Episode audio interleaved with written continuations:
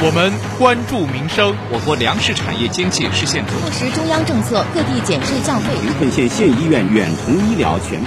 我们紧贴实际，我国城市群建设取得明显进展。国务院印发《国家职业教育改革实施》，脱贫攻坚战已进入决胜关键阶段，我国着力解决两不产。我们追求发展。国务院印发关于支持自由贸易试验区深化改革。天宫二号受控离轨按期归来，中国在。实现中国梦，必须走中国特色。这里是新闻浏览。亲爱的老师们、同学们，欢迎走进本期的新闻浏览。我是王厚珍，我是王琴。在本期新闻浏览中，您将听到。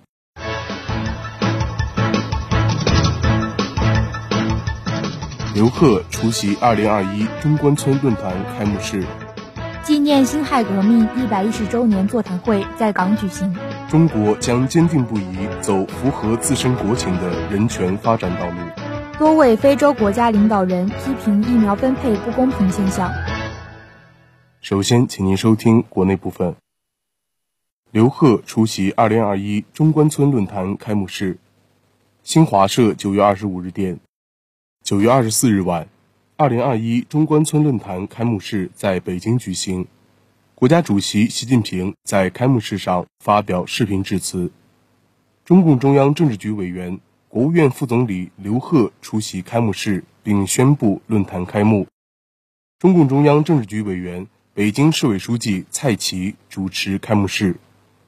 当天晚上，刘鹤、蔡奇。在北京中关村国家自主创新示范区展示中心线下会场，有关国家领导人和国际组织负责人在线上会场共同出席开幕式。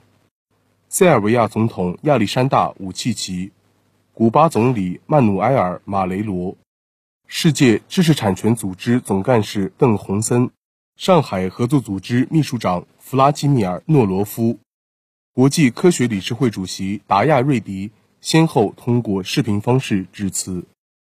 纪念辛亥革命一百一十周年座谈会在港举行。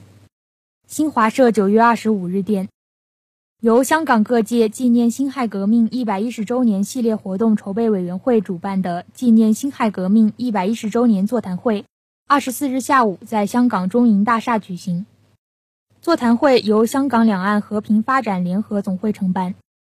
孙中山文教福利基金会协办，香港各界社团领袖、中央驻港机构代表、专家学者、辛亥革命先贤后裔等近百名人士与会。香港两岸和平发展联合总会会长林广照致辞表示：“今年是辛亥革命一百一十周年，我们举办座谈会就是要深刻缅怀孙中山先生等革命先驱的历史功绩。”学习领悟辛亥革命的重大历史意义，凝聚和激励全球华夏子孙，为实现中华民族伟大复兴的中国梦而共同奋斗。湖北两座长江大桥二十五日同时通车。新华社九月二十五日电，二十五日零时，位于湖北东部的武穴长江公路大桥、赤壁长江公路大桥同时通车。进一步完善了湖北省高速公路网和过江通道布局，对推动长江中游城市群乃至长江经济带发展具有重要意义。参建方中国铁建大桥局项目负责人李福友表示，武学长江公路大桥克服了险峻地质条件带来的不利因素，实现了国内同类型长江公路大桥建设史上多项技术攻关。大桥的通车将沪蓉、沪渝、杭瑞等多条高速公路连接成网，打通了鄂赣皖豫四省毗邻地区的省际快速通道，加强了长江南北两岸联系。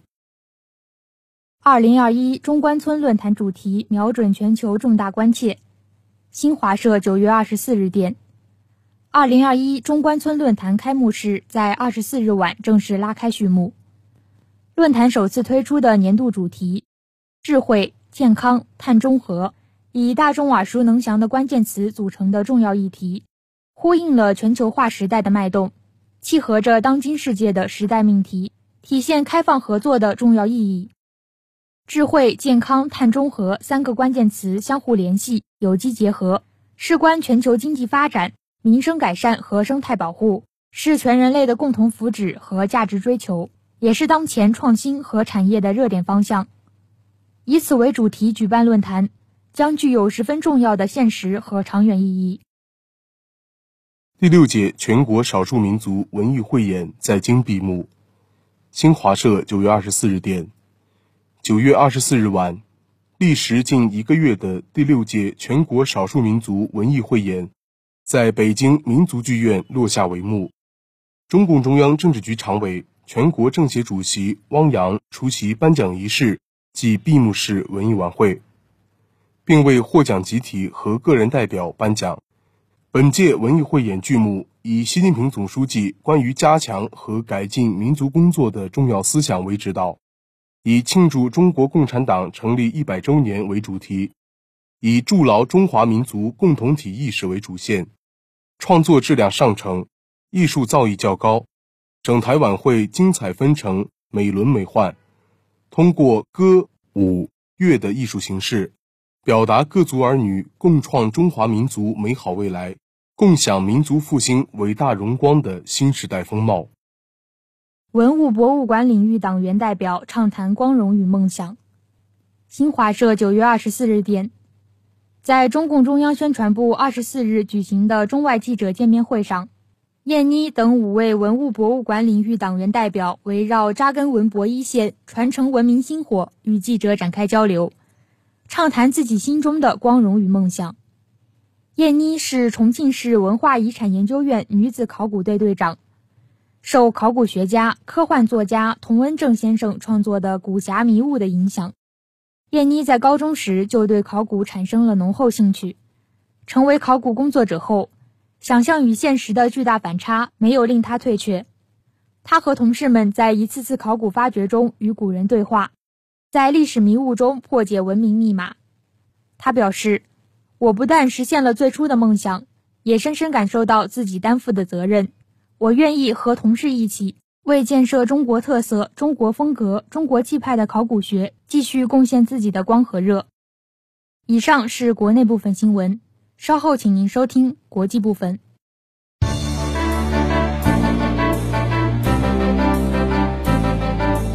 闻说国内大事，呈现神州风采，见证世界风云，展示环球万象。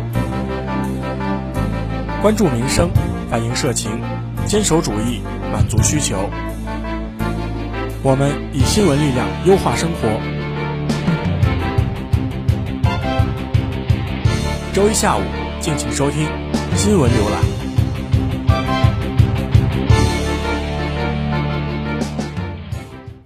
以下是国际部分。中国将坚定不移走符合自身国情的人权发展道路。新华社九月二十五日电，联合国人权理事会第四十八届会议正在瑞士日内瓦举行。日前，外交部副部长马朝旭接受记者采访，介绍了中国参与人权理事会第四十八届会议有关情况。马朝旭表示，在本届人权理事会上，我们以习近平新时代中国特色社会主义思想和习近平外交思想为指引。高举和平、发展、合作、共赢旗帜，建设性参与各项人权议题的讨论，发出中国声音，提出中国主张，做出中国贡献。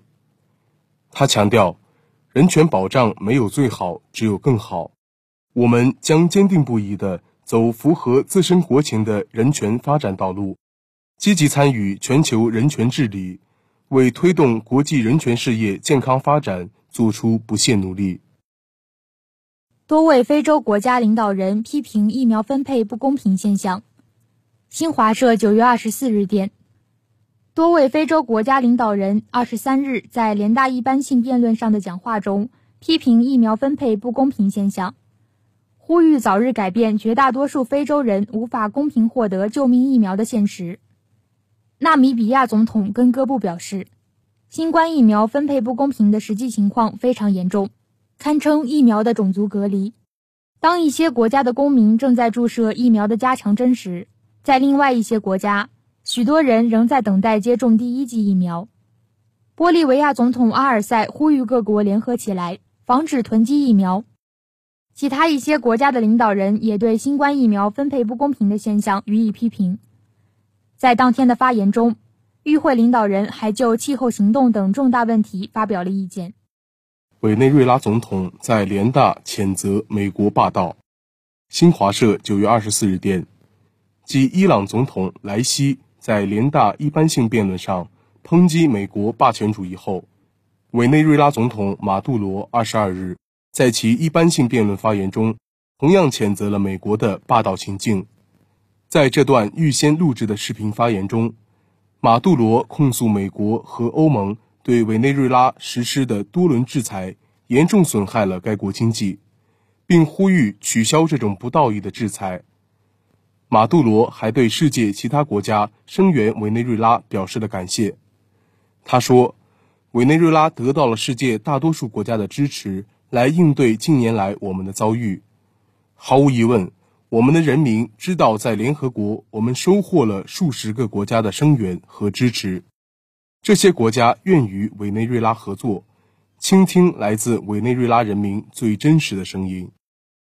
中国驻印大使表示，一些印方人士对中国存在战略误判。新华社九月二十四日电，中国驻印度大使孙卫东二十三日以视频形式出席第四届中印高级别二轨对话时表示，一些印方人士认为中国已成为印度主要威胁和战略对手。这是一种严重的战略误判，要增进互信，加强对话，避免掉入西方陈旧思维的陷阱。孙卫东表示，中印两国的首要任务是实现发展振兴，集中精力办好自己的事。当前，一些国家出于意识形态偏见和冷战思维，大搞封闭排他，谋求遏制第三方的小圈子，鼓动集团对抗和地缘博弈。事实上，遏制别国不会让自身发展的更好，拉帮结伙也不会让自己更加安全。第四届中印高级别二轨对话由四川大学国际关系学院和印度国防研究分析所共同主办。联合国人权高专表示，过去十年超过三十五万平民死于叙利亚冲突。新华社九月二十四日电，联合国人权事务高级专员巴切莱特二十四日表示。二零一一年三月至二零二一年三月期间，共有三十五万余平民在叙利亚冲突中死亡，其中大约每十三人就有一名妇女和一名儿童。巴切莱特当天向联合国人权理事会第四十八届会议提交报告，他表示，根据联合国有关决议，人权事务高级专员办公室过去数年里一直努力对死于叙利亚冲突的平民人数进行评估。最新确定的死亡数字是综合联合国有关数据、当地民间组织保存的记录以及叙利亚政府提供的信息得出的。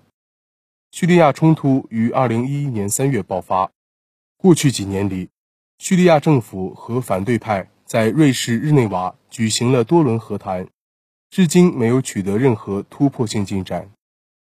新华社9月23日电。美国国会众议院议委员会就国会山骚乱调查发出传票。新华社九月二十三日电，民主党掌控的美国国会众议院负责调查国会山骚乱事件的特别委员会二十三日首次发出传票，要求四名前总统特朗普执政时期高级官员提供书面文件并出庭作证。综合美国媒体报道，前白宫办公厅主任马克梅多斯。前代理国防部长办公室主任卡西亚普·帕特尔，前白宫首席战略师斯蒂芬·班农和前白宫社交媒体部主任丹斯卡维诺分别收到传票。他们被要求十月七日前向委员会提供在国会山骚乱事件当天及前几天与特朗普的接触和联络情况，并于十月中旬在委员会的闭门听证会上宣誓作证。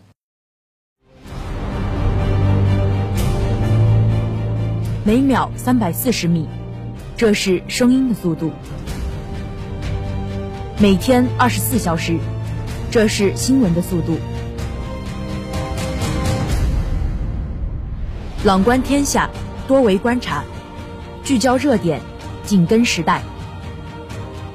我们以最本质的传播方式，传达最本质的时讯要闻。新闻浏览，连接你与世界的新闻引擎。以下是一组简讯。新华社九月二十五日电，云南玉龙纳西族自治县发生沉船事故。五人下落不明。新华社九月二十四日电，民航局发布第八版防疫指南，从严调整国际航班机组隔离政策。新华社九月二十四日电，肖捷强调，全面落实“十四五”公共机构节约能源资源各项任务。新华社九月二十四日电，金宇正表示，韩国若取消敌视政策，朝鲜愿与其密切沟通。新华社九月二十三日电，中国常驻联合国代表表示，气候变化是人类共同挑战，需要采取全球行动。新华社九月二十三日电，和平使命二零二一联合反恐军演实兵实弹演习成功举行。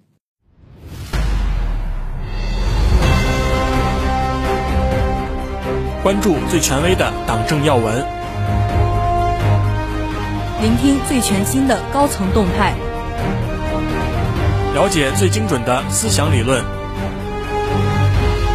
请听党政动态。习近平向二零二一中关村论坛视频致贺。新华社九月二十四日电，九月二十四日，国家主席习近平向二零二一中关村论坛视频致贺。习近平指出，当前世界百年未有之大变局加速演进，新冠肺炎疫情影响广泛深远，世界经济复苏面临严峻挑战，世界各国更加需要加强科技开放合作，通过科技创新共同探索解决重要全球性问题的途径和方法，共同应对时代挑战，共同促进人类和平与发展的崇高事业。他强调，中关村是中国第一个国家自主创新示范区，中关村论坛是面向全球科技创新交流合作的国家级平台。中国支持中关村开展新一轮先行先试改革，加快建设世界领先的科技园区，为促进全球科技创新交流合作做出新的贡献。习近平强调，当今世界。发展科学技术必须具有全球视野，把握时代脉搏，紧扣人类生产生活提出的新要求。中国高度重视科技创新，致力于推动全球科技创新协作，将以更加开放的态度加强国际科技交流，积极参与全球创新网络，共同推进基础研究，推动科技成果转化，培育经济发展新动能，加强知识产权保护。营造一流创新生态，塑造科技向善理念，完善全球科技治理，更好地增进人类福祉。二零二一中关村论坛当日在北京开幕，主题为“智慧、健康、碳中和”，由科学技术部、中国科学院、中国科学技术协会、北京市人民政府共同主办。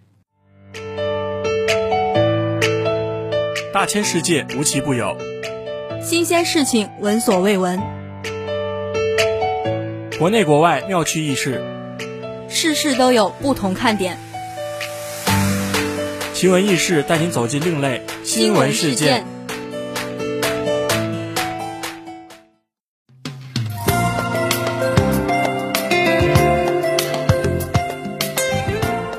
男子被同事用高压气枪袭击屁股，险些丧命。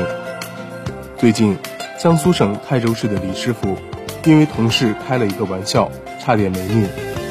记者在泰州市第四人民医院了解到，不久前李师傅在工作时，突然被同事用高压气枪袭击了。泰州市第四人民医院大外科主任钱春华向记者介绍，李师傅上班的时候，同事开玩笑，用这个充气泵对准他的屁股充了气。导致病人的直肠乙状结肠破裂。其他同事看到李师傅情况不对，赶紧将他送到了医院。经过检查，医生发现高压气体已经胀破了李师傅的肠管，导致他的盆腹腔有大量积气，随时有生命危险。医生介绍，高压气冲入肛门，造成肛门和肠道损伤的情况并不少见，甚至还有造成呼吸和血液循环衰竭并迅速死亡的案例。所幸抢救及时，李师傅目前已脱离了危险。顺走后备箱的十五万后，男子横跨三省出逃，行程堪称离奇。九月二十四日下午。南京市民李先生从民警手上领回了自己丢失的现金。警方在调查时发现，小偷偷走这笔钱后，连夜骑着共享单车和电动自行车，横跨三省出逃。小偷先是骑共享单车到安徽六安骑不动了，花四千元买了一辆电动车，因为手机太破，导航找不到路，又在路边花三千四百元买了部手机。骑到乡村公路的时候，一名路人过马路被他撞倒了，路人要报警，小偷怕事情暴露，又花了一万元平息。目前，张某已经因涉嫌盗窃罪被警方刑拘，案件仍在进一步调查中。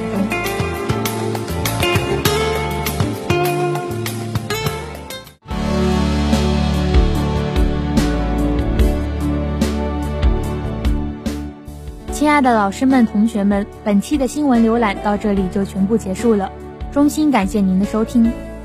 更多资讯敬请关注江苏大学广播台新浪微博，您也可以关注我们的微信公众账号 JUSGBT，以及官方 QQ 三二三三八八四幺六七查询相关信息，或者下载蜻蜓 FM 同步在线收听我们的节目。您还可以下载网易云音乐，搜索江苏大学广播台进行收听。我们下期节目时间再会。再会。